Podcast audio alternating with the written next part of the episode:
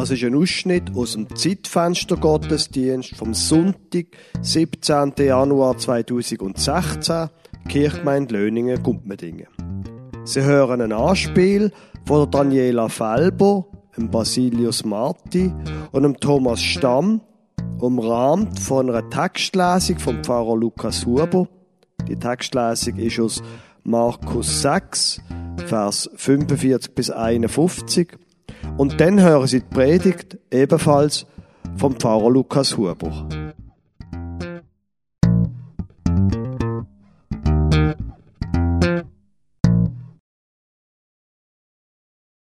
Und alsbald trieb er seine Jünger, in das Boot zu steigen und vor ihm hinüberzufahren nach Bethsaida, bis er das Volk gehen ließe. Und als er sie fortgeschickt hatte, ging er hin auf einen Berg, um zu beten. Und am Abend war das Boot mitten auf dem See und er auf dem Land allein. Und er sah, dass sie sich abplagten beim Rudern, denn der Wind stand ihnen entgegen.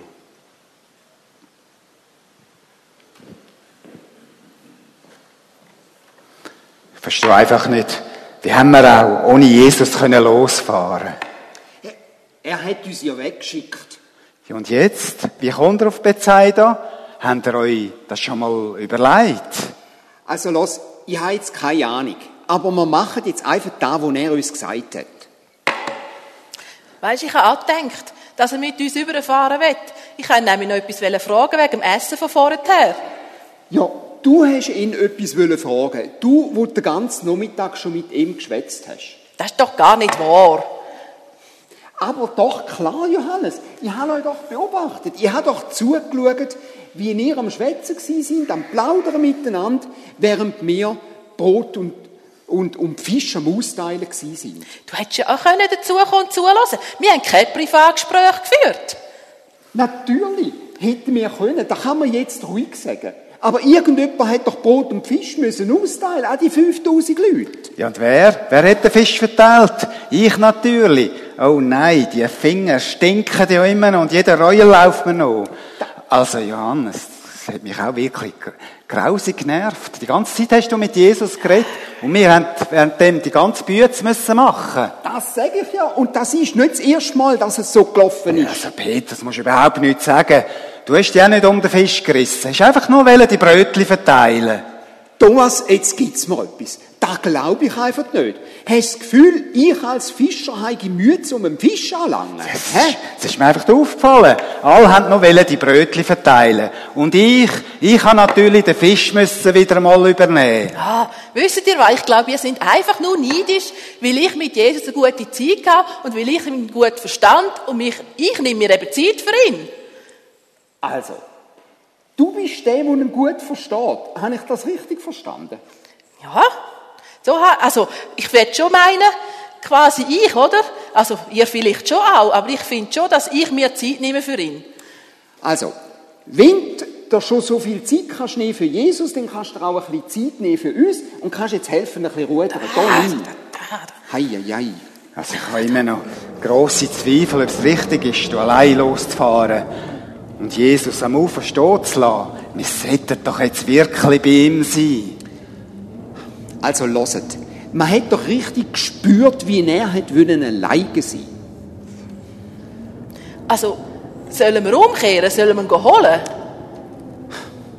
Wir sind doch schon zu weit. Wir sind doch schon viel zu weit aussen. Das lohnt sich doch nicht mehr, um jetzt noch umzukehren. Ja, aber weißt du, ich, ich glaube, Jesus hat sich auch zu wenig überlegt, wie er nachher über den See kommt. Und vor allem jetzt bei dem Wind schafft er das nicht mehr. Oh, die Wellen werden immer höher. Oh nein, jetzt hocke ich ja schon im Wasser. Wenn das so weitergeht, werden wir bald kentern. Ah, hör doch auf, du bist immer gerade so ein Pessimist. Nimm gescheiter ein Ruder und hilf mir. Nein, ich kann doch nicht, wenn es mir schlecht ist. Und jemand muss doch das Wasser aus dem Boot schöpfen. Ihr wollt doch auch nicht im Wasser hocken, oder? Also muss ich ich muss es wieder übernehmen. Also weißt, es ist schon tragisch mit dir. Du bist schon immer der Ärmste. Du tust mir leid. Komm, nimm's Ruder da, komm, hilf. Nein, nein, nein, gib ihm das Ruder nicht. Er ist, er hat zu wenig Kraft, er kann den Kurs nicht heben. Ich habe doch nichts dafür, dass ich kein Fischer bin. Die einen haben es halt da, in den Muskeln, und die anderen da im Hirn, wenn du verstehst, was ich meine. Heißt das, heißt das, man kann, man kann nur Fischer sein, wenn man es nicht im Hirn hat? Heißt das, man braucht nur Kraft? Hä? Das habe ich doch gar nicht so gemeint. Wieso? Fühlst du dich jetzt eigentlich angegriffen, oder was? Also, ich, ich meine noch. Schließlich ist Jesus zuerst zu uns Fischer gekommen und hat zuerst uns Fischer berufen. Und man hat doch gesehen, er hat von Anfang an gemerkt, die kann man brauchen. Ha, ha, ha. Und mich kann man nicht brauchen, oder was? Ah, komm. Thomas, so hat er das nicht gemeint. Aber ich muss schon sagen, Jesus hat zuerst mich ausgesucht als Jünger und dich erst als Zehnte. Also, zum jetzt ganz genau sein, er hat eigentlich zuerst mit mir geredet. Einfach so fürs Protokoll, wie wir jetzt ganz genau sein wollen. Ja, also ich glaube, Petrus, wir sind einfach beide am Fisten gewesen, dort mal. Ja, also, ich, ich habe es einfach nochmal präzisieren. Er hat zuerst mich abgesprochen. Ja, weißt du warum? Jesus hat genau gewusst, dass ich sowieso mit ihm komme. Mit mir hätte er nicht mehr lange diskutieren Oh, die Wellen werden immer höher. So, sagt jetzt, ich starke, ich gescheite Fische, wir jetzt hin? Merkt ihr eigentlich nicht, dass man fast kentert? Oh nein, kann mich ja kaum mehr heben. Wir hätten sollen Jesus mitnehmen. Ich habe ja gesagt, wir sollen nicht alleine losfahren. Wir sollten ihn auf dem Boot haben. Er würde uns jetzt helfen, wie auch schon im Sturm. Aber ihr wisst es ja immer besser. Er, er hat uns ja förmlich gezwungen, in das Boot einzusteigen. Stimmt doch gar nicht, Petrus. Ich habe dich genau beobachtet. Du bist der Erste, der eingestiegen ist. Du bist Fischer. Einfach drauf los. Ohne, ohne gross denken und im Nachhinein das Hirn erst einschalten. Es hätte dich niemand gezwungen, in mein Boot einzusteigen. Ja, hört mal auf diskutieren. Merkt ihr eigentlich nicht, dass das Wasser hier läuft? Wir sinken, das Boot sinkt. Oh, Hilfe! Hilfe! Wir sterben jetzt mit dem Wasser! Hilfe! Ob uns Jesus noch gehört, so weit aus, wie wir schon sind. Und wenn er uns hört, was denkt er euch von uns? Um die vierte Nachtwache kam er zu ihnen und ging auf dem See und wollte an ihnen vorübergehen. Und als sie ihn sahen auf dem See gehen, meinten sie, es wäre ein Gespenst und schrien. Denn sie sahen ihn alle und erschraken. Aber sogleich redete er mit ihnen und sprach zu ihnen, Seid getrost, ich bin's, fürchtet euch nicht, und trat zu ihnen ins Boot, und der Wind legte sich.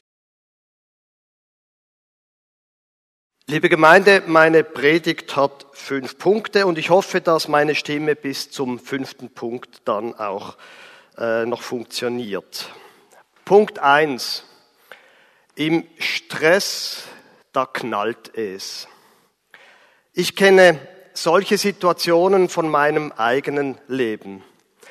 Da geschehen Dinge, man erlebt viel, manches ist sehr erfreulich, manche Dinge eher mühsam, manches geht gut, manches schief, aber auf jeden Fall, es läuft viel und dann irgendwie kommt der Stress dazu, man gerät unter Druck, irgendetwas in der Arbeit oder sonst, das man fast nicht mehr bewältigt.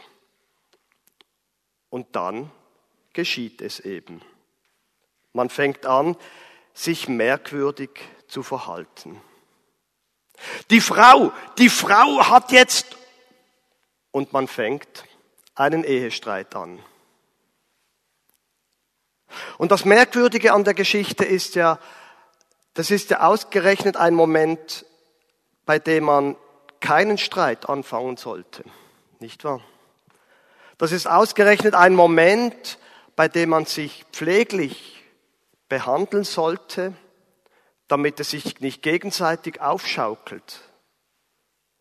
Und trotzdem geschieht es. eigentlich ziemlich dumm. Zweiter Predigtpunkt. Ruhe versus Sturm. In der Geschichte, die wir vorher zum Teil vorgelesen und dann gespielt bekamen, in der Geschichte gibt es wie zwei unterschiedliche Verhaltensweisen, zwei ganz unterschiedliche Situationen, vielleicht sogar zwei ganz unterschiedliche Denkarten und Existenzarten. Auf der einen Seite haben wir da Jesus.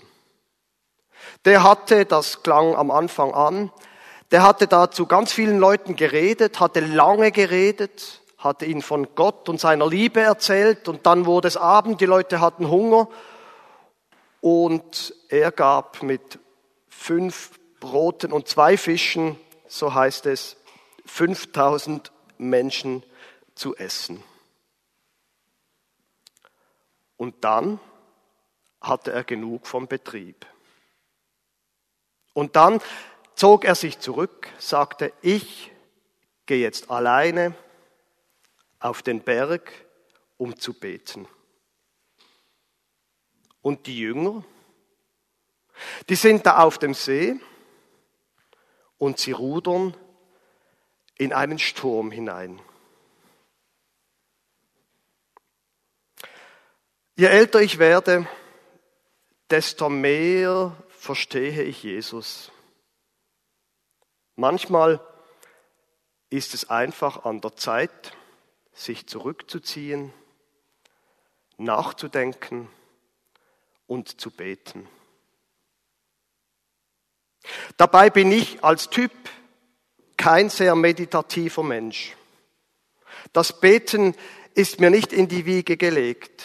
Ich bin ein Mensch, der etwas bewirken will, der, der etwas tun will, da muss etwas laufen. Aber je älter ich werde, desto mehr merke ich, vielleicht liegt es daran, dass meine Kräfte nachlassen, ich weiß es nicht. Je älter ich werde, merke ich, ich muss mich mehr zurückziehen, mehr nachdenken, mehr beten. Weil in der Ruhe, da liegt die Stärke. Regelmäßig nachdenken und beten. Aber wenn ich dann trotzdem einmal aus der Ruhe gerate, dann eben kommt der Sturm. In der Psychologie gibt es den Begriff auch da heißt unterdessen vieles Englisch. Es gibt den Begriff in der Psychologie der Comfort Zone, der Behaglichkeitszone. Ein Konzept, das davon ausgeht, dass Menschen, die so in ihrer Comfort Zone leben, da wo es ihnen gut geht, dass diese Menschen sich, um es mal so auszudrücken, sich spüren, dass sie fähig sind zu sehen, was dran ist, dass sie fähig sind, richtige Entscheidungen zu treffen, dass sie fähig sind, zu sich selber zu schauen, dass sie genügend ähm, schlafen, die fähig sind, die richtigen Entscheidungen zu treffen, Menschen freundlich zu begegnen. Wissen Sie, was ich meine? Und wenn man aus der Komfortzone herauskommt, dann fängt man an, falsche Entscheidungen zu treffen, Streit anzufangen und vor allem, und ich glaube, dieser Begriff ist sehr gut, der Comfort Zone. Es geht da nicht darum, dass man aufs Sofa sitzt und fernschaut. Das ist nicht das Konzept der Comfort Zone. Aber wenn ich in meiner Comfort Zone lebe, dann bin ich in der Lage, meine Leistung zu bringen. Wenn ich die Prioritäten richtig setze, die richtigen Dinge zum richtigen Moment tue, dann bin ich auch fähig, etwas zu bewirken. Das Problem am Sturm, das Problem, wenn ich aus der Ruhe gerate, ist ja eben, dass ich dann den Überblick verliere und meine Leistung nicht mehr bringe, weil ich den Chorus nicht halten kann, wie es vorher im Anspiel hieß, weil ich dann auch einen Streit anfange mit meinen Fischerkollegen. Punkt 3. Von Gott verlassen. Die Jünger in diesem Boot, die hatten den Eindruck, Gott habe sie da in den Sturm geschickt. Sie reden ja darüber und diskutieren. Er hat doch wollen, dass wir da und jetzt sind wir im Sturm. Wir heutigen Menschen würden es wahrscheinlich nicht so formulieren, sondern wir würden eher sagen, warum, oder wir würden eher fragen, warum hat Gott das zugelassen? Warum ist er nicht da? Was ist da passiert? Das Gemeine am Stress ist, wenn der Stress und der Druck genug groß sind, bekommt man den Eindruck, Gott sei weit weg oder es gebe ihn überhaupt nicht. Man sei von Gott verlassen. Und wenn der, der Druck genug groß ist und man auch Gott als weg erlebt, als abwesend, dann sinkt das Vertrauen in Gott natürlich und auch in das Leben. Eine Spirale, die sich immer weiter nach unten bewegt. Punkt 4. Jesus kommt in den Sturm. Um die vierte Nachtwache, also mitten in der Nacht, kam er zu ihnen und ging auf dem See.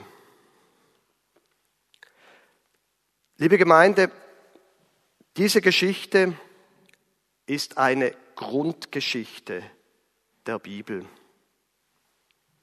Es ist eine Erklärung dessen, was die Bibel immer und immer und immer wieder sagt. Gott verlässt uns nicht. Und nicht nur das, Gott läuft uns nach. Er sucht uns. Er geht uns nach. Er begibt sich in unseren Sturm hinein. Ein Wunder. Und manchmal können wir das gar nicht glauben, wenn der Stress groß genug ist, wenn wir lange genug erlebt haben, dass Gott nicht da ist, dann können wir es nicht glauben, dass Gott trotzdem bei uns ist. Dafür steht auch diese Wundergeschichte hier, dass Jesus auf dem Wasser geht wie soll das gehen? Also mindestens ich. Ich kann das nicht. Dass Gott uns nachgeht, auch wenn wir es nicht spüren, es ist eine Wundergeschichte. Und wenn er da ist, wenn er im Boot ist, dann geschieht das, was in der Geschichte geschieht. Der Sturm legt sich. Dann hat der Sturm ausgestürmt. Das Wasser, der See, alles noch da. Aber der Sturm hat ausgestürmt. Der Sturm ist gestillt. Punkt 5. Was mir an dieser Geschichte und vielen anderen Geschichten der Bibel so gefällt, ist, es ist eine sehr lebensnahe Geschichte. Wie schön wäre es, wenn unser Leben aus einer Existenz auf dem Sofa vor dem Fernseher bestehen würde, wo alles schön warm ist, im Hintergrund knistert ein Feuer nur das Leben ist nicht so. Das Leben besteht darin, dass man manchmal, ob man es will oder nicht, ob man betet oder nicht, ob man versucht, die Ruhe zu behalten oder nicht, dass man manchmal einfach in einen Sturm gerät.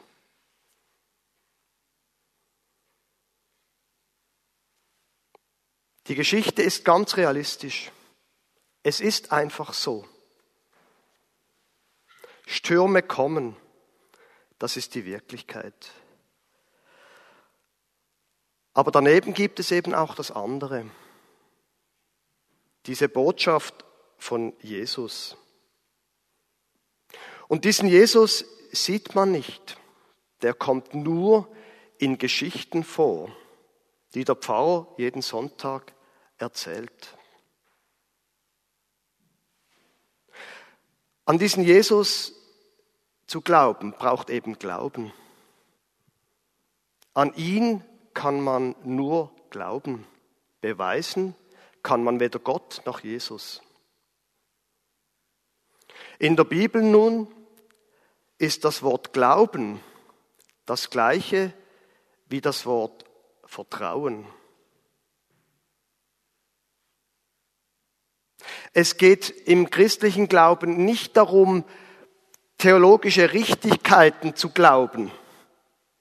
Es geht nicht darum, saubere Gedanken über Gott und so weiter zu haben. Es geht mindestens so stark darum, zu vertrauen.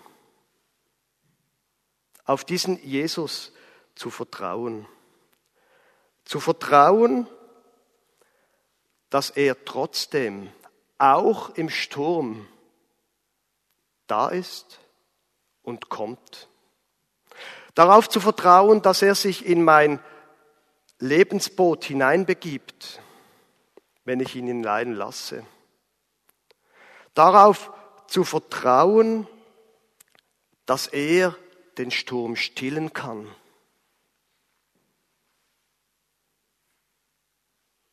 Gott zu vertrauen. Das hat schon vielen Menschen das Leben gerettet.